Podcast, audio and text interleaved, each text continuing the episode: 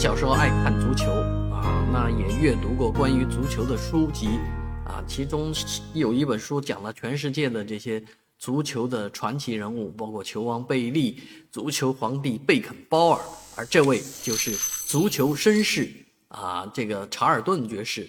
啊，博比查尔顿爵士呢是曼联的伟人啊，啊，这位呃伟人小的时候啊，也也不算小，二十岁出头的时候呢。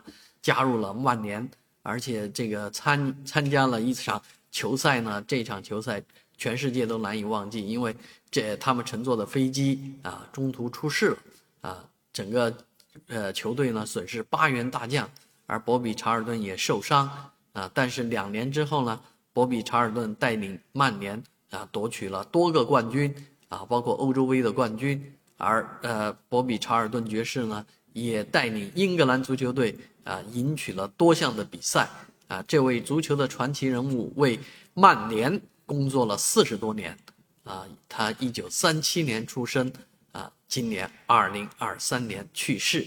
让我们向这位啊，也经常为中国足球与英国足球啊紧密联系的啊爵士啊，这位伟人，曼联的 Manchester Great 啊，Bobby Charlton 之一。